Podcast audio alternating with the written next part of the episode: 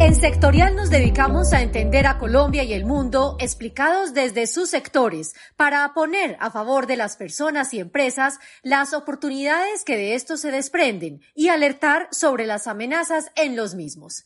Encuentra nuestros podcasts todos los viernes. Bienvenidos. Recientemente comenzamos a analizar las cuatro constelaciones geopolíticas que ha reseñado el proveedor de servicios de información económica y financiera IHS Market, quien hace parte de Standard Poor's.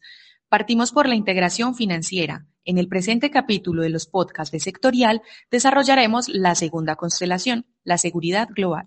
Cuando hacíamos referencia a la primera constelación geopolítica, que es la integración financiera, entonces teníamos como principales bases el rol que están cumpliendo las sanciones y sus efectos económicos alrededor del mundo, pensar que posiblemente la integración ya no se está dando desde el punto de vista del comercio, entonces probablemente los gobiernos empezarán a replantear el futuro de los tratados de libre comercio, sino que la integración se está dando más desde el punto de vista financiero y ahí el rol que están cumpliendo las finanzas descentralizadas. Esa la primera constelación geopolítica. La segunda constelación geopolítica tiene que ver con la seguridad global. Cuando hablamos de seguridad global, pues nos tenemos que referir al orden político, a las alianzas en seguridad y al cibercrimen.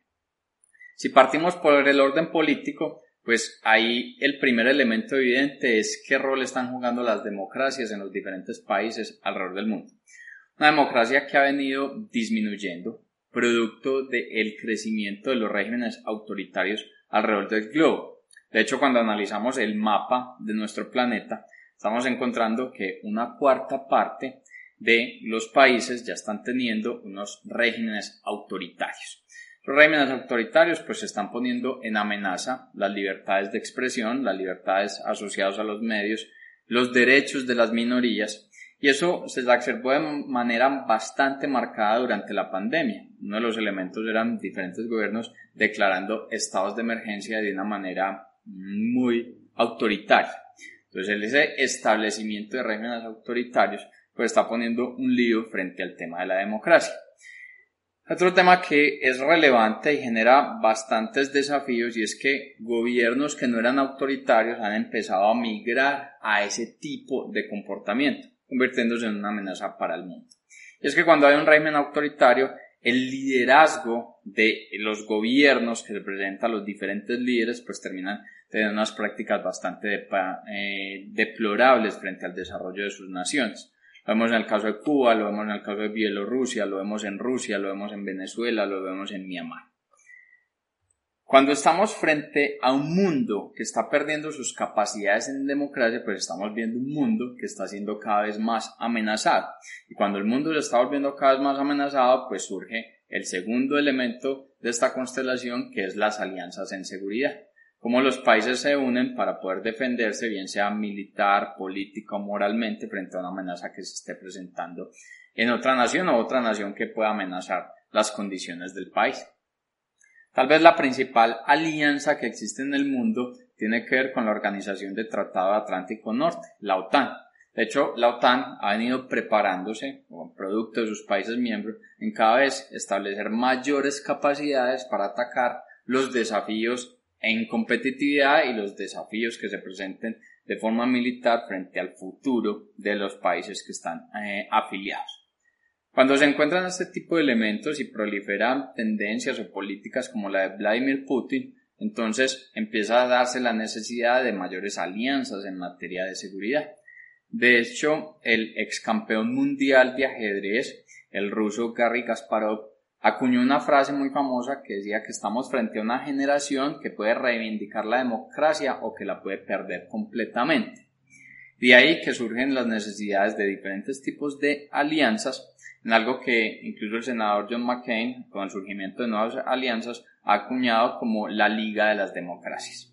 Estas ligas de las democracias no solamente están asociadas al tema de OTAN, han surgido movimientos como el Tratado de Copenhague, que fue liderado por el exministro de Dinamarca Anders Fogh, que básicamente lo que busca ese Tratado de Copenhague es un anexo o una extensión también militar a los frentes que se desarrollan en OTAN. Está la coalición por la seguridad global y esa coalición por la seguridad global tuvo como principal origen las iniciativas que tuvo el ex primer ministro de Japón asesinado Shinzo Abe, buscando proteger a Japón, Corea del Sur, India, Australia de las amenazas que estaba presentando China. Y una última que ha tenido una gran relevancia es lo que se llama la Alianza de Naciones Libres. Esa Alianza de Naciones Libres parte por iniciativas del G7, se invita a participar a India, Australia, Corea del Sur y se habla de las 10 democracias. La presencia de estos diferentes tipos de alianzas en seguridad es lo que busca poder tratar de proteger a los países desde el punto de vista militar, tecnológico y moral frente a amenazas que se estén presentando por el comportamiento autocrático, por el comportamiento de los regímenes y por la crisis que se está presentando en materia de democracia. Un tercer elemento asociado a la constelación de seguridad global pues tiene que ver con el cibercrimen, los ciberdelincuentes. Cuando uno analiza los aspectos de ciberseguridad, gran cantidad de autores reseñan que esta es la segunda principal amenaza para la humanidad después de todo lo que tiene que ver con el cambio climático. Y es que estos elementos de ciberseguridad, pese al trabajo que se ha dado a nivel global, se encuentran que se mantienen gran cantidad de vulnerabilidades. Esas vulnerabilidades se presentan tanto en sectores como en gobierno. Los mayores ataques se están presentando al sector financiero, al de energía, al de telecomunicaciones y al gobierno.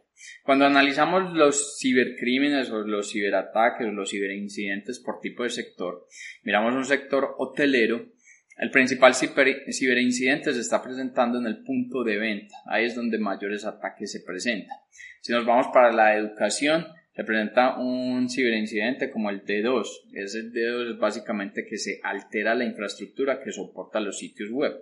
En el sector financiero, este también es el que más se presenta. Si nos vamos para la salud, se presentan elementos asociados al ciberespionaje en mayor medida y el crimeware que tiene que ver con el robo de datos.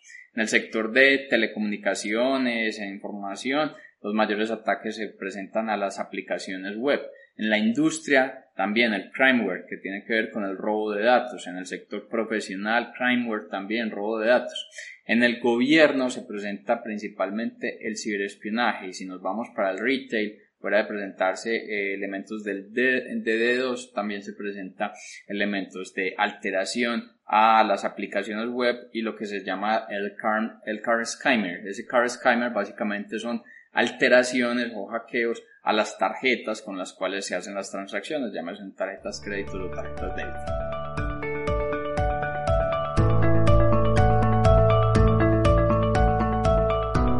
Luego cuando se le pregunta a los líderes de ciberseguridad en las diferentes organizaciones, ven que no están preparados para las amenazas que se van a presentar a futuro. Es que se encuentra más o menos que la mitad de las compañías han presentado un plan de ciberseguridad, pero este tema de ciberseguridad viene creciendo a una velocidad bastante acelerada y cuando se le preguntan si esos planes han sido actualizados, el 32% de las compañías mantienen los mismos planes que se estaban presentando en el momento de la pandemia. Y recientemente, los mayores cibercrímenes, los mayores ataques que se están presentando ya es el software que tiene que ver con la parte logística, con el tema de las cadenas de abastecimiento, en un mundo que está teniendo bastantes problemas de restablecer toda la logística a nivel global.